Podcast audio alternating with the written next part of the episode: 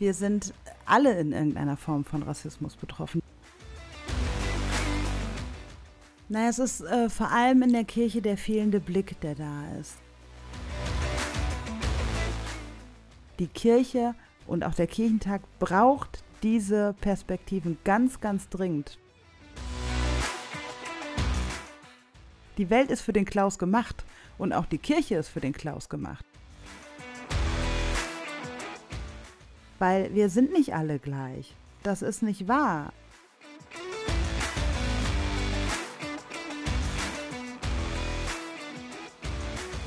Hallo und herzlich willkommen zum Kirchentags-Podcast. Jetzt ist die Zeit für. Wir sind Salome Höfler und Daniel Hufeisen. In unserem Podcast geht es um die Ehrenamtlichen des Kirchentags. Denn die ca. 2000 Veranstaltungen, die nächstes Jahr hier in Nürnberg stattfinden werden, werden größtenteils von Ehrenamtlichen geplant und auch durchgeführt. Und genau diese Ehrenamtlichen interviewen wir hier im Podcast. Bevor es jetzt losgeht mit unserem heutigen Gast, noch eine kleine Vorbemerkung.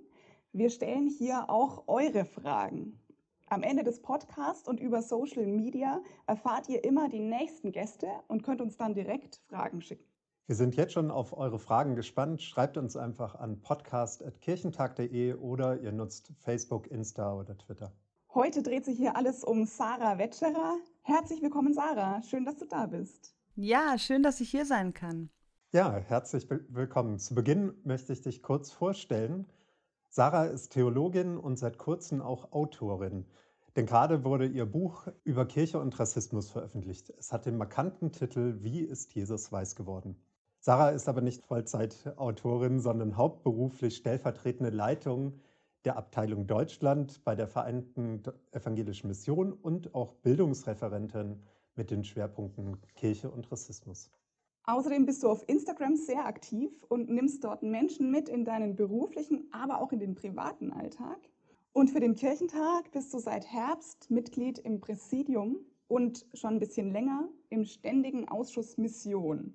Wir erklären später noch, was das eigentlich genau ist.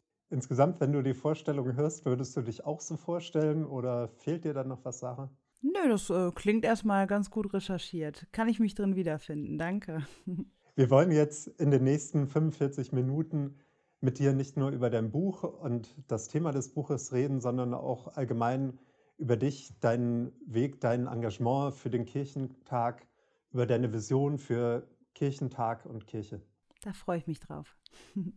Und anfangen würden wir gerne mit dem Thema deines neuen Buches. Wie ist Jesus weiß geworden? Mein Traum von Kirche ohne Rassismus.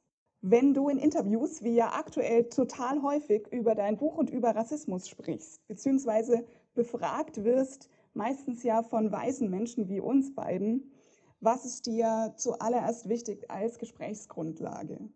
Als Gesprächsgrundlage ist mir total wichtig, dass wir davon ausgehen, dass wenn wir über Rassismus sprechen, dass wir von einem strukturellen Problem reden. Also, dass es nicht um individuelle Schuldzuweisung geht, sondern dass wir auf ein System gucken, auf ein über, ähm, Unterdrückungssystem, wovon wir alle betroffen sind. Also ich sage immer, wir sind alle in irgendeiner Form von Rassismus betroffen. Die einen sind dadurch bevorteilt, die anderen sind dadurch benachteiligt, aber ausgesucht hat sich ähm, niemand von uns diese Rolle. Und wir wollen gemeinsam Kirche gestalten, wir wollen gemeinsam eine Willkommenskultur leben, in der sich jeder und jeder willkommen fühlt. Ähm, und das ist unser gemeinsames Ziel. Und auf dieser Grundlage finde ich sehr schön, wenn wir versuchen, ähm, uns für Gleichberechtigung, für Chancengleichheit einzusetzen und es daher auch eben als System betrachten und nicht ähm, mit dem Finger aufeinander zeigen oder sich auch, ähm, ja, sich auch beschuldigt zu fühlen und so weiter, weil das macht wenig Sinn und endet häufig in Streitereien und ähm, davon ist niemandem dann geholfen. Also, dass das so ein strukturelles, allgegenwärtiges Problem ist oder ein Thema, was uns alle betrifft, das beschreibst du in deinem Buch ja auch. Für unsere HörerInnen, die das vielleicht noch nicht gelesen haben, wo erlebst du das ganz konkret im Alltag, diesen Rassismus?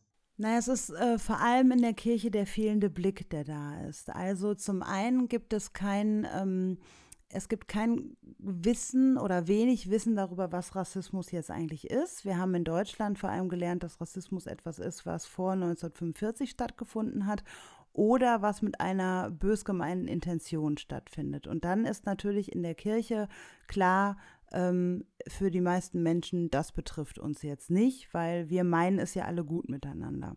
Das verschleiert aber gleichzeitig das strukturelle Problem, denn Rassismus haben wir eigentlich aufgesaugt mit der Melodie unserer Spieluhr. Und damit meine ich nicht, dass die Melodie rassistisch war, sondern damit meine ich, wir sind alle in ein rassistisches System hineingeboren worden und haben es nicht gemerkt. Und das schon so früh, ich habe ja selber zwei kleine Kinder im Alter von drei und sechs Jahren, wo ich das auch äh, beobachten kann, wie früh im Leben sich Rassismus in unseren Köpfen verfestigt.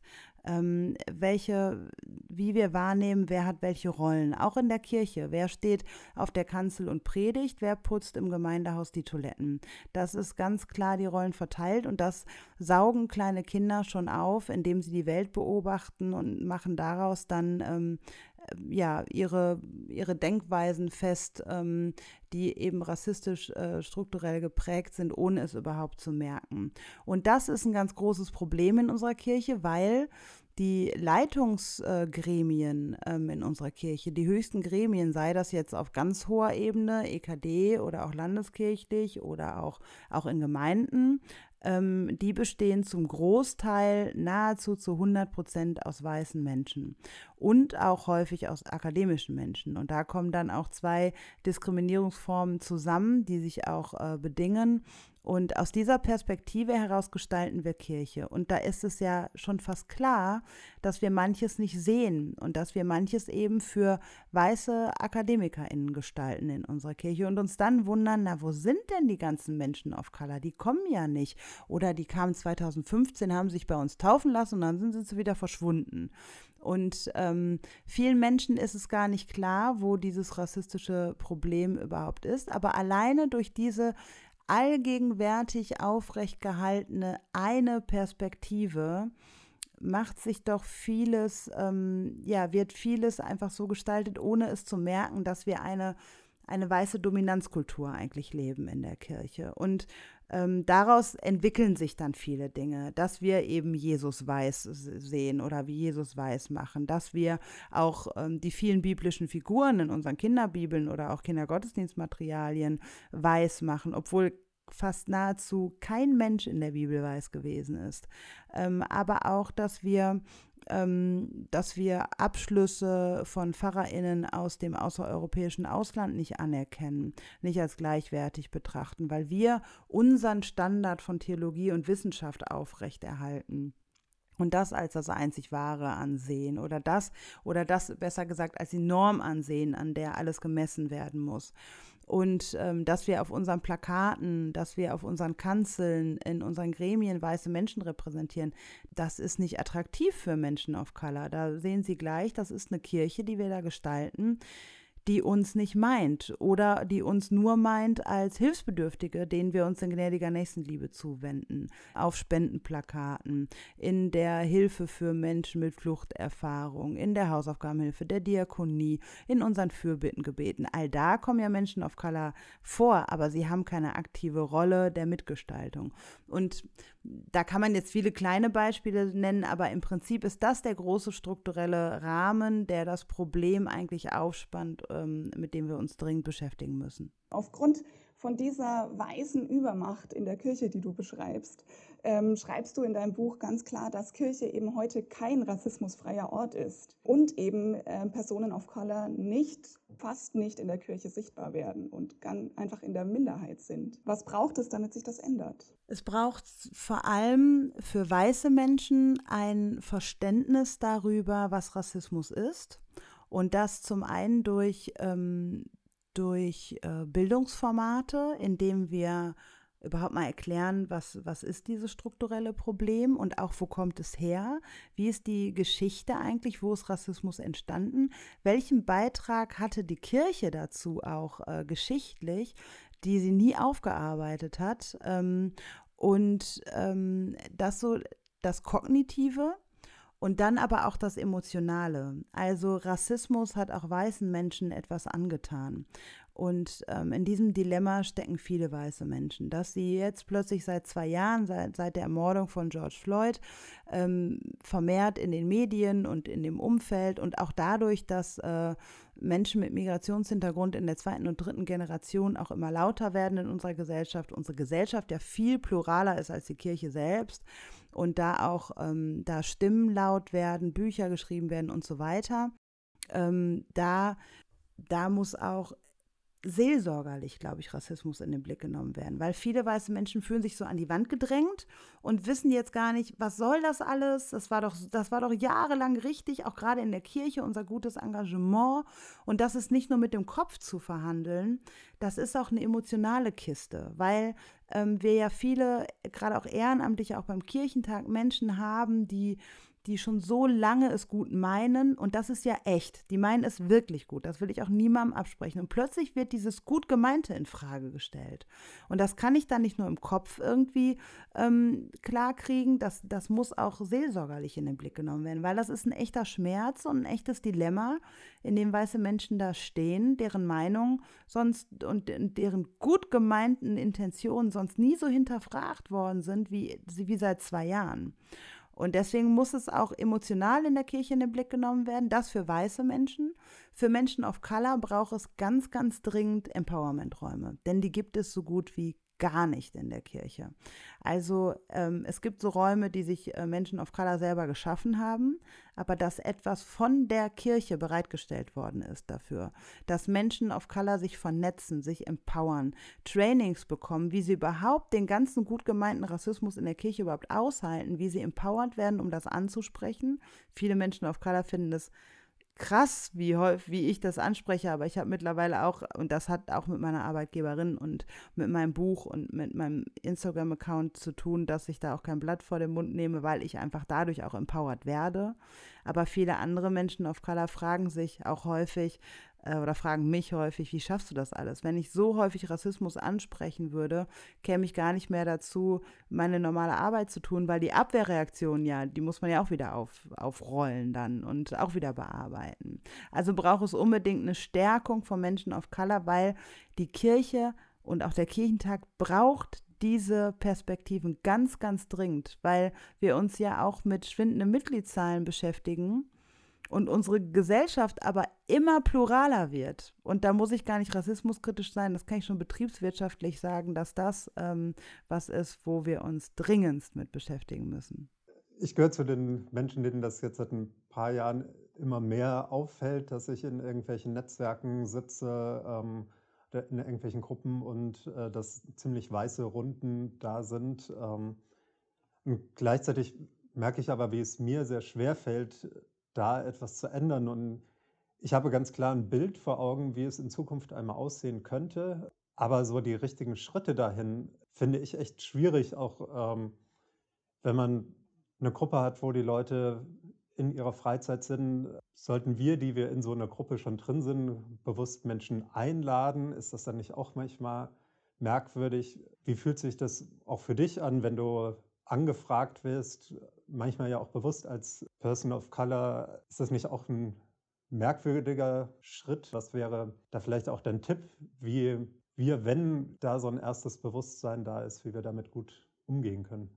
Also ich sage mal so, wir reden ja hier auch äh, aus der Perspektive des Kirchentags und da habe ich ja ähm, zwei Rollen inne gehabt oder habe eine Rolle immer noch inne, wo ich mich bei beiden gefragt habe, weswegen werde ich hier angefragt. Das war zum einen ähm, meine Teilnahme oder beim ähm, Ökumenischen Kirchentag in Frankfurt, die äh, Moderation des, Gottes, des Eröffnungsgottesdienstes und auch so, als ich fürs Präsidium angefragt worden bin. Das waren beides mal tatsächlich Situationen, wo ich mich gefragt habe, warum werde ich angefragt? Werde ich aufgrund von Qualifikationen oder werde ich aufgrund äh, dessen, dass ich ähm, POC-Frau bin, angefragt? Beides habe ich ja angenommen. Also, ähm, und habe ich auch gemacht, habe ich auch gerne gemacht und ähm, beim Gottesdienst gab es ja auch viel, zahlreiche positive Rückmeldungen, sodass es wahrscheinlich nicht nur an, an meinem ähm, an äh, meiner Hautfarbe und meines Geschlechts jetzt liegen kann, dass das vielleicht ganz gut war, sondern dass ich vielleicht auch eine Qualifikation hatte. So, das sind Fragen, da hast du recht, Daniel, da muss ich mich immer fragen, woran liegt's? Aber wenn wir die Frage mal umdrehen, und ich nehme dich jetzt einfach mal, Daniel, weil du ein weißer Mann bist. ähm, ja, weißer Mann. Ein, ein weißer Mann, also Daniel hat sich vielleicht noch nie gefragt oder sehr selten gefragt, warum er etwas angeboten bekommt oder warum er eine Stelle bekommt oder eine Stellung bekommt. Aber Daniel hat aufgrund seines Weißseins und aufgrund seines Mannsseins, wir haben eine Ebene, wo wir so miteinander reden können, Daniel, ja, das würde ich nicht jedem so sagen, wahrscheinlich viele offene Türen im Leben gehabt, aufgrund dessen, dass du weiß und männlich bist. Und dessen bist du dir aber nie bewusst gewesen, weil es für dich als selbstverständlich also weiß ich jetzt nicht bei dir als Person oder wir können auch irgendeine ausgedachte Person jetzt mal nehmen. Ja, nehmen wir den Klaus oder so. Ja? ja.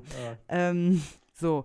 Und da haben wir nie gefragt, sag mal Klaus, nennen wir ihn mal Klaus, Sag mal, Klaus, warum hast du denn diese Stelle gekriegt? Hast du die gekriegt, weil du Mann bist und weil du weiß bist? Und, äh, oder hast du die gekriegt aufgrund deiner Qualifikation? Aber der Klaus musste sich das noch nie fragen, weil die Welt ist für, die Welt ist für den Klaus gemacht.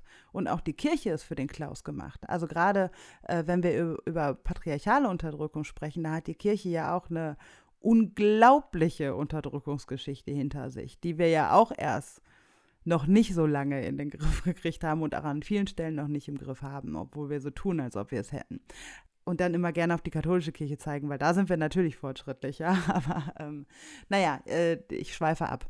Ähm, jedenfalls hab, also hat der Klaus sich noch das noch nie so häufig gefragt. Es wäre aber interessant, wenn wir diese Frage für alle Menschen aufmachen würden. Warum hast du das gekriegt? Aufgrund deines Geschlechts, aufgrund deiner, deiner Herkunft, deiner Hautfarbe und so weiter? Weil dann wäre es, dann wäre es eine, eine berechtigte Frage. So, ähm, und, und das finde ich einen spannenden Gedanken. Wenn wir uns alle mal positionieren. Wer bin ich eigentlich? Wo habe ich Privilegien? Wo habe ich, wo bin ich benachteiligt? Und ich als Sarah habe ja auch einige Privilegien. Ich bin Akademikerin. Ich bin ordiniert in der Kirche. Das, das ist irgendwie, das ist irgendwie ein Ding in der Kirche. Das macht Menschen irgendwie wichtiger.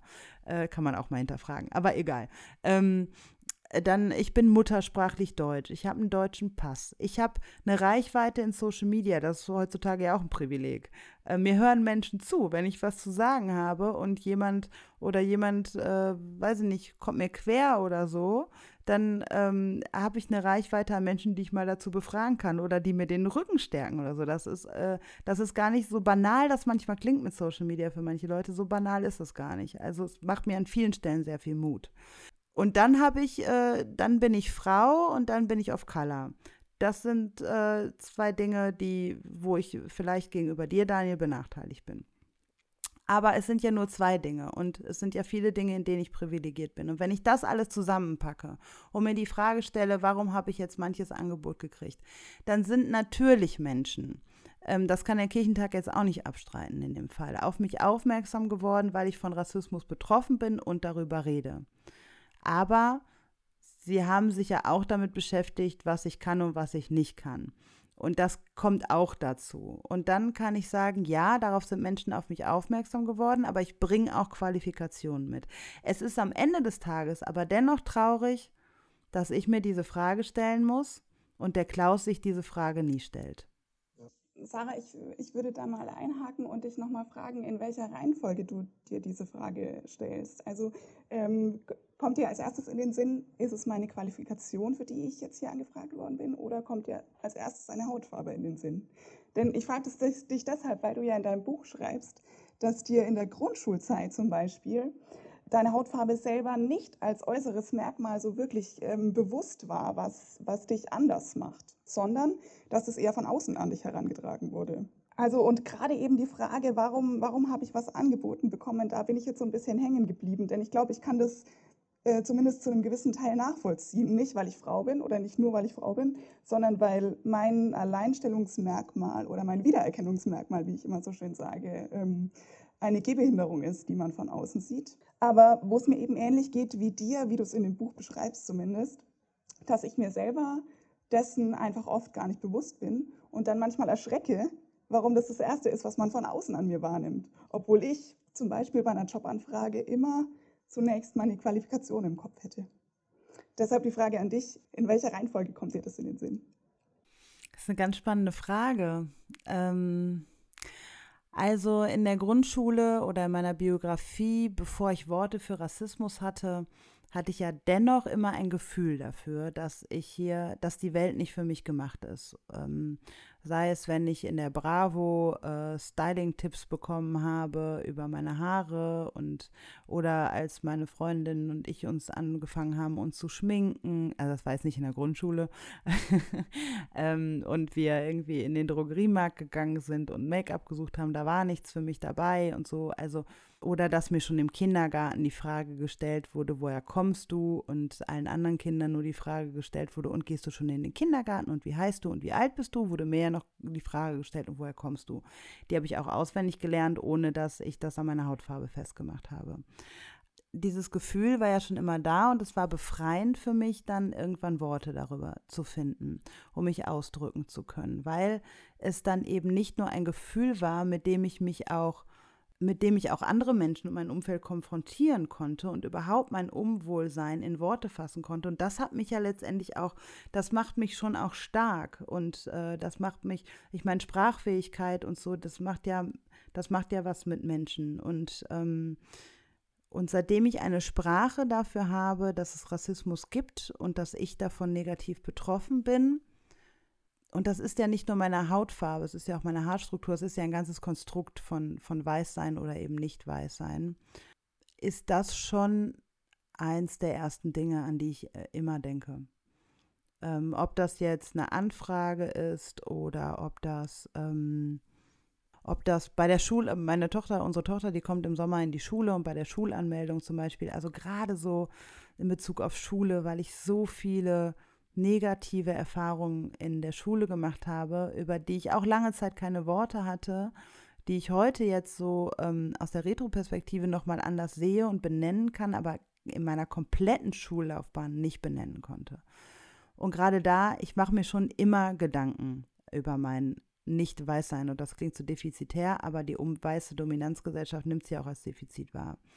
Ähm, von daher ist es schon eins der ersten Sachen, aber ich merke auch, dass die Gesellschaft und die Kirche das immer mehr auch als Qualifikation wahrnimmt, weil meine Perspektive wichtig ist und fehlt. Und das äh, wiederum lässt das Ganze dann wieder nicht so in so negatives Licht ähm, äh, stellen, sondern ist, bewerte ich das auch positiv. Auch, dass ich drüber nachdenke. Weil wir müssen ja auch Manche Leute fragen, kann man überhaupt über Rassismus reden oder reproduzieren wir damit auch den Rassebegriff? Aber wir brauchen Worte dafür und wir müssen über Diskriminierungsmerkmale als erstes nachdenken und auch Worte dafür haben, um sie aus der Welt zu schaffen. Sei es eine, eine Gehbehinderung, sei es aufgrund von sexueller Orientierung, von ähm, Genderidentitäten und Rassismus und so weiter. Wir brauchen Worte und wir müssen diese Kriterien mit als erstes, glaube ich, alle in den Blick nehmen, um uns darüber bewusst zu werden,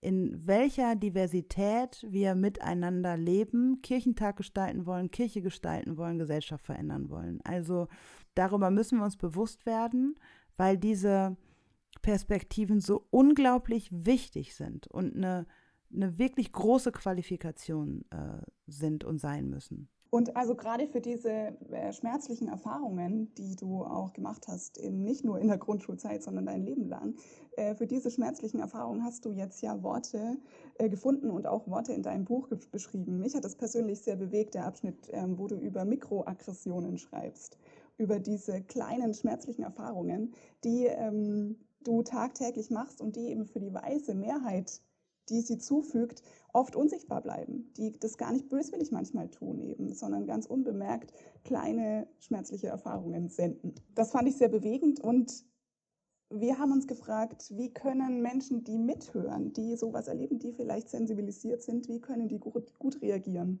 Und welcher Umgang ist hilfreich und welcher Umgang aber vielleicht eher nicht? Ich glaube, total hilfreich ist, ähm, dass man Platz schafft und Räume gibt für betroffene Menschen jeglicher Form von Diskriminierung. Ähm, sei es Rassismus, dass man dort Menschen of Color zuhört, dass man beim Thema Sexismus äh, Frauen oder Menschen, die sich als Frauen definieren, zuhört, dass man bei Ableismus Menschen zuhört, die davon negativ betroffen sind und so weiter. Also, dass man diesen Menschen ähm, eine, eine Plattform, einen Raum bietet und ihnen das Gefühl vermittelt, ihr seid sicher und das, was ihr sagt, wird euch nicht direkt abgesprochen. Wir wollen von euch lernen.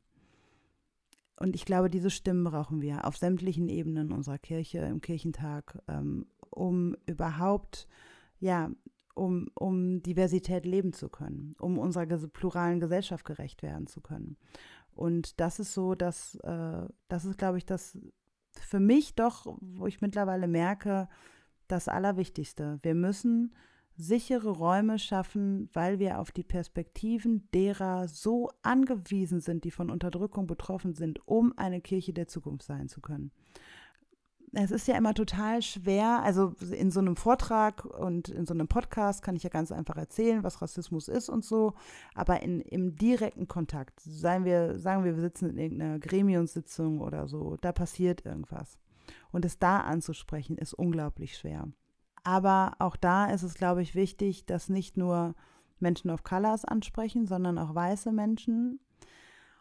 Und gleichzeitig dann zu gucken, wie finde ich jetzt die Balance, niemanden irgendwie mit Schuldzuweisungen zu kommen, sondern auch da den Dreh zu kriegen und zu gucken, okay, wir sprechen von einem strukturellen System und da, das bedarf, glaube ich, auch eines Trainings und einer Übung. Und ich, da müssen wir auch gnädiger miteinander sein, auch ähm, in der Form, wie wir Dinge ansprechen, aber auch wie wir dann ähm, Kritik annehmen, wenn wir uns, glaube ich, alle als Lernende am Anfang eines langen Weges sehen.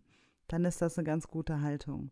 Und, und uns so sehen, dass wir alle auch Fehler darin machen. Auch ich, ich bin ja auch, ich bin in einem weißen Umfeld war, äh, groß geworden. Ich, hab, ich weiß das auch alles. Also ich kenne das. Ähm, äh, und ich habe auch die Stereotype und Vorurteile in mir. Und und wenn wir das, wenn wir das so sehen und uns auch der Gnade gewiss sind, die wir ja auch jeden Sonntag predigen und auch dazwischen mal so, ähm, dann ähm, ist das, glaube ich, eine gute Grundlage, um darüber ins Gespräch zu kommen, ohne einander anzuklagen, sondern um gemeinsam als Lernende unterwegs zu sein. Und das, das fände ich gut. Ist aber viel, viel einfacher gesagt als getan. Ja, das stimmt. Aber du sagst ja auch, ähm, dass das wichtig ist für die Kirche der Zukunft, ähm, dass wir da Schritte gehen. Zu dem Thema hat uns auch eine Frage erreicht von Philipp. Er fragt, was ist dein Wunsch für die Kirche von morgen? Es gab so einen Moment letztes Jahr im September, da ist in der lutherischen Kirche in den USA eine Transperson Bischof geworden.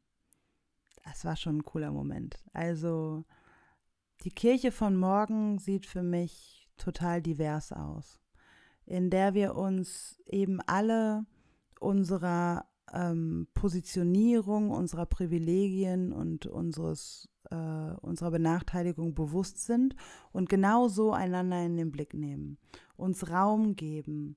Ähm, das, was wir uns seit Jahrhunderten über die Kirchtür schreiben, hier sind alle willkommen, wir sind alle gleich, das ist, das hört sich für mich an, wie die ähm, afroamerikanische Autorin und Professorin Bell Hooks hat es so formuliert, wie ein Mythos der Gleichheit.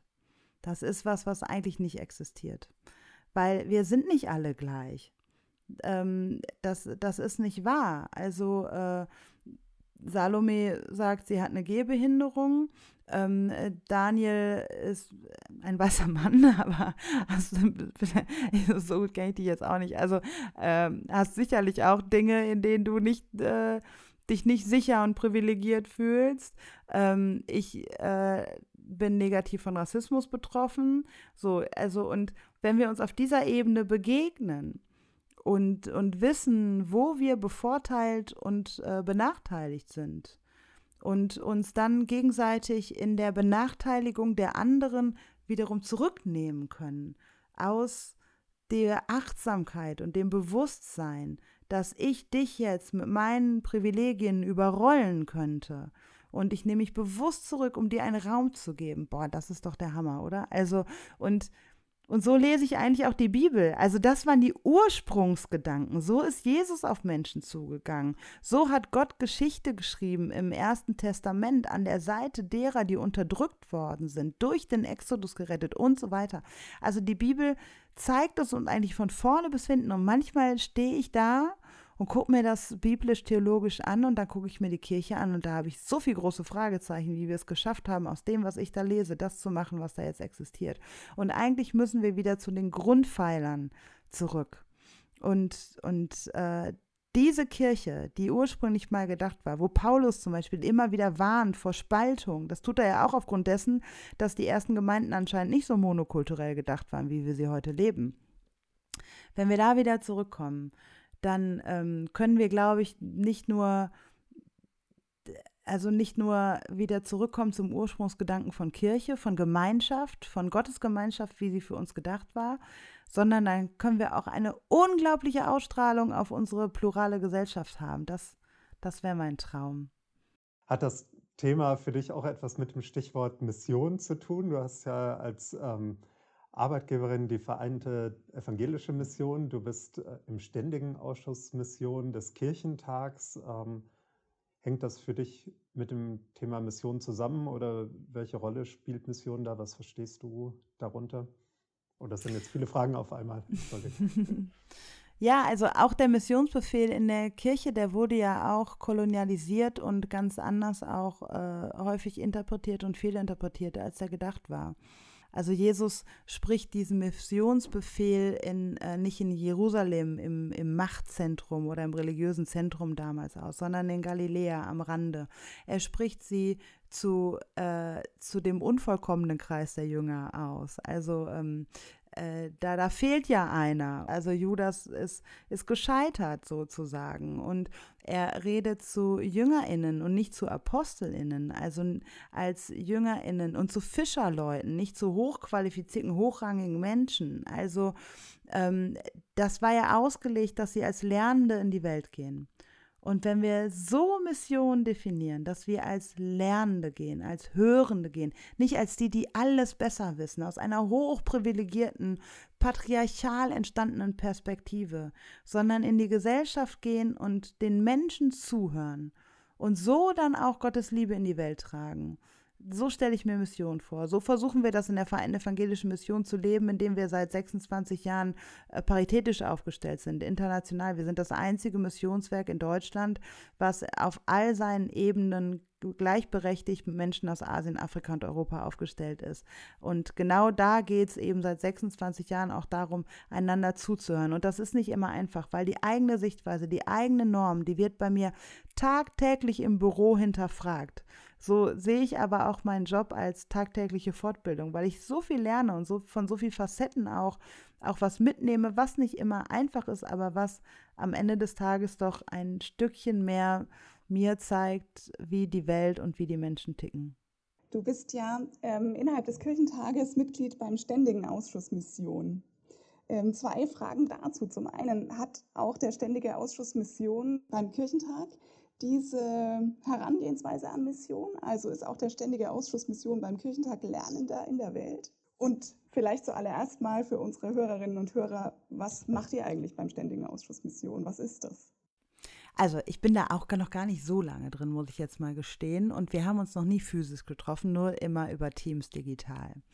Ähm, deswegen, äh, liebe HörerInnen, die mit mir in, die, in diesem Ausschuss sitzen, ähm, meine Antwort wird nicht komplett sein ich nehme dort schon Menschen wahr, die genau das wollen, ähm, hören und gucken, ähm, wie können wir wie können wir Mission, wie können wir die Botschaft und die Liebe Gottes ähm, in, die, in die Welt, in den Kirchentag bringen.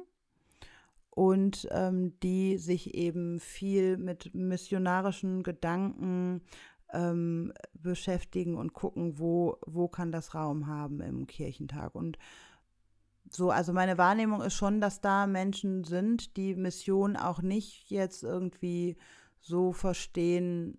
Ich glaube, das ist auch längst überholt, ne? Also, dass wir jetzt mit der Bibel da Menschen erschlagen oder so ähm, und ihnen was überstülpen, sondern da geht es wirklich um Hören und wie können wir die Botschaft, wie können wir Gottes Liebe da auch äh, in den Kirchentag tragen und da aber nochmal explizit auch missionarisch natürlich. Und das, das verschreckt uns erstmal so das Wort, ne? auch aufgrund der Geschichte. Aber missionarisch in dem Sinne auch ähm, zu hören, zu lernen und dadurch eben über diesen Weg ähm, das Evangelium zu vermitteln.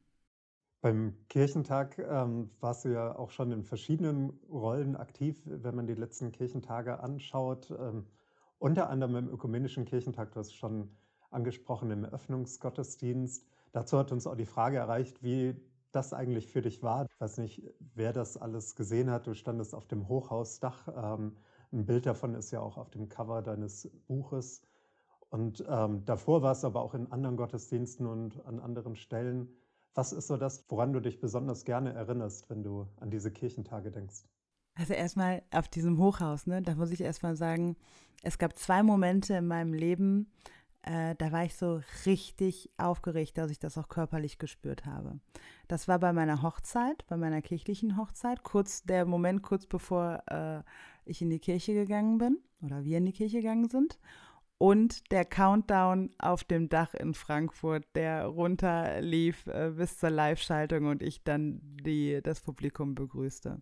Das war schon echt aufregend mit dem Fernsehen und den vielen Kameras und den Schnitten und das alles auswendig lernen und, und Lächeln nicht vergessen. Und also das war wahnsinnig aufregend. Das war aber eine super spannende und interessante Erfahrung, von der ich vorher eigentlich überhaupt nicht wusste, worauf ich mich da eingelassen habe. Und es, also als ich da irgendwie am Telefon zugesagt hatte, da war mir überhaupt nicht klar, was da alles auf mich zukam. Aber es war irgendwie umso spannender. Es war echt aufregend so. Also und echt toll, auch mit tollen Menschen und ja, und auch die Wertschätzung, die danach kam und so, das war wirklich toll. Ansonsten ähm, war das natürlich ja ein Kirchentag, der vor allem digital stattgefunden hat und wo wenig Begegnung war, ähm, wovon der Kirchentag für mich auch immer eigentlich gelebt hat.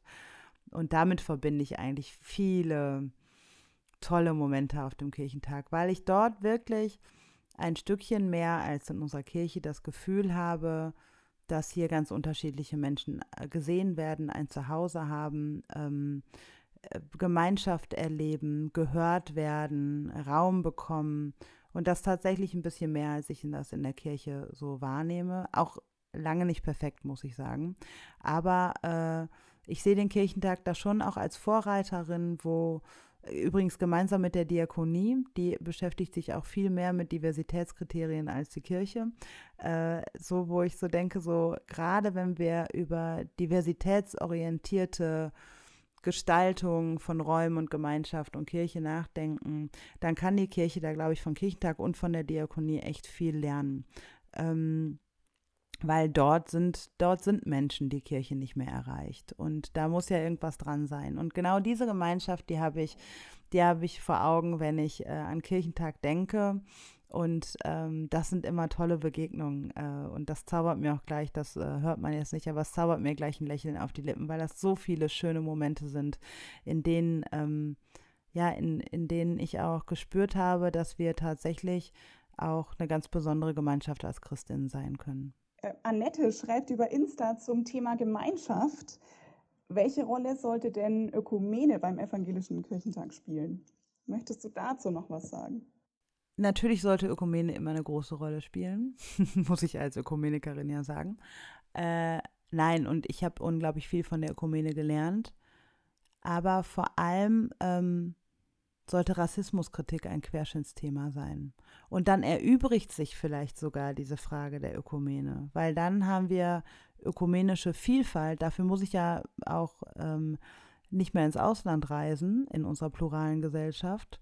Äh, die habe ich ja auch, ähm, die habe ich auch vor Ort. Und wenn ich Rassismuskritik als Querschnittsthema in unserer Kirche nehme und das nicht nur in der Ökumene verlagere, das ist auch echt ein Trugschluss.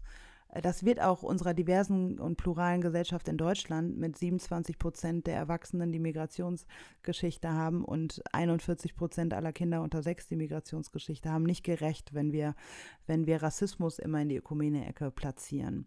Das muss ein Querschnittsthema sein, in, all, in allem, was Kirche tut. Und so würde auch eine ökumenische Perspektive in allem, was Kirche tut, eine Rolle spielen. Und dann muss natürlich Ökumene einen größeren Raum haben, Aber die Frage ist, wie? Ziehen wir das so auf, dass wir Ökumene jetzt nur als das sehen, was außerhalb von Europas passiert und was wir als weißer Kirchentag und weiße Kirche alles so Gutes tun und die Türen öffnen, weil da kommen Menschen, denen wir helfen können und denen wir uns in gnädiger Nächstenliebe zuwenden? Oder nehmen wir Ökumene so wahr, dass sie mitten unter uns ist und wir uns überlegen müssen, wie können wir die Türen öffnen beim Kirchentag, in der Kirche und so weiter, um Ökumene auch allgegenwärtiger Teil unserer Kirche und unseres Kirchentages sein zu lassen, weil es in unserer Gesellschaft schon einen Großteil gibt, wo es angekommen ist und wir da als Kirche dringend Nachholbedarf haben. Von daher würde ich kurz auf diese Frage antworten, ja, es braucht einen größeren Raum, aber eben in dieser Differenziertheit. Beim letzten Mal, im letzten Podcast hatten wir Lilly Plauzun zu Gast, die ja auch mit dir im Präsidium ist. Und wir haben sie gefragt, welche Frage wir dir denn stellen sollen. Und ähm, sie hat sich gewünscht, dass wir eine Frage, die wir das letzte Mal auch gestellt hatten, auch dir stellen. Ähm, wenn du eine Veranstaltung beim Kirchentag ganz frei gestalten könntest, ohne dass es irgendwelche Auflagen und Grenzen gibt, wie würde diese Veranstaltung des Kirchentags aussehen? Es wäre eine Veranstaltung, in der ausschließlich Menschen of Color vorkommen von vorne bis hinten. Hinter der Tontechnik, vorne auf der Bühne, ähm, die ein Magnetpunkt wäre für viele weiße Menschen hoffentlich, die, die sehen, wie die zuhören, wie die Perspektive von uns ist. Und es würde, ach, es würde Musik von Judy Bailey geben. Wir würden Tupoka Ogette einladen und sie mal fragen, die, wie sie Kirche wahrnimmt. Ähm, wir würden von vielen Menschen und PfarrerInnen of Color und auch äh, DiakonInnen und Ehrenamtliche of Color ihre Perspektive hören. Es würde kein Ja-Aber gehen, keine Abwehr. Und äh, wir würden einfach mal einen Raum geben für das, was viel zu wenig Raum hat. Und das in guter Atmosphäre, in guter Stimmung, mit guter Musik und ähm, mit, mit Humor ähm, und mit einem Beisammensein, von dem wir alle viel profitieren können. Ich bin gespannt, vielleicht gibt es die Veranstaltung ja schon in Nürnberg nächstes Jahr. Wir kommen auf jeden Fall vorbei. Ja. Schön. Unser nächster Gast, Sarah, hier in diesem Podcast ist Diana Freier. Sie ist seit vielen Jahren Ehrenamtliche des Kirchentags und Mitglied im Ständigen Ausschuss Umwelt. Und außerdem ist sie Teil der katholischen Initiative Out in Church. Hast du eine Frage an Diana Freier? Was würde dich interessieren, was wir sie fragen können? Oh ja, zu Out in Church. Ähm, das fand ich, ach, das echt so eine tolle Aktion, ehrlich. Also Wahnsinn. Und ähm, ein so großer Schritt für unsere Kirchen, auch für die evangelische Kirche. Wow, erstmal großen Respekt. Mich würde interessieren, also der Kirchentag ist ja schon sehr queerfreundlich aufgestellt mit Zentrum Regenbogen und so weiter. Also da gibt es ja tatsächlich auch schon seit Jahren viel. Aber wo sie sagen würde, wo der Kirchentag noch ausbaufähig wäre in Bezug auf Queerfreundlichkeit. Die Frage nehmen wir auf jeden Fall mit. Danke, Sarah. Und vielen Dank auch für deine Zeit, die du dir genommen hast, dass du uns mit reingenommen hast in deine Gedanken auch zu einem Kirchentag und einer Kirche der Zukunft. Ähm, wir träumen mit dir diesen Traum von Kirche ohne Rassismus, Kirchentag ohne Rassismus. Und wir sind da, denke ich, gemeinsam auf dem Weg. Das ist schön. So kann es auch nur gehen. Das ist toll. Und Ihr, die ihr zuhört, könnt uns, wie gerade schon gehört, das nächste Mal hören mit Diana Freier. Abonniert einfach diesen Podcast, dann verpasst ihr die nächste Folge und alles, was darauf folgt, nicht. Sarah, jetzt direkt im Anschluss als nächstes. Wofür ist die Zeit? Wofür ist die Zeit für dich? Jetzt ist für mich die Zeit, ins Büro zu fahren. Ich fahre vom Homeoffice ab ins Büro. Aber im Moment finde ich, ist auch Zeit, Sonne zu genießen, ne? wenn man rausguckt. Und äh, gerade habe ich dann auch auf dem Balkon gearbeitet. Ähm, es ist Zeit, äh, aufzutanken. Und äh, in dieser Welt, die uns vor so vielen Herausforderungen stellt, große und kleine, ähm, ist es auf jeden Fall Zeit, Sonne und Energie zu tanken. Ja, das ist doch ein guter Impuls auch für euch, die ihr zuhört. Wofür ist ansonsten bei euch jetzt gerade die Zeit, egal was es ist? Wir wünschen euch viel Spaß dabei. Und freuen uns aufs nächste Mal. Bis dahin. Tschüss. Tschüss. Tschüss. Und danke fürs tolle Interview.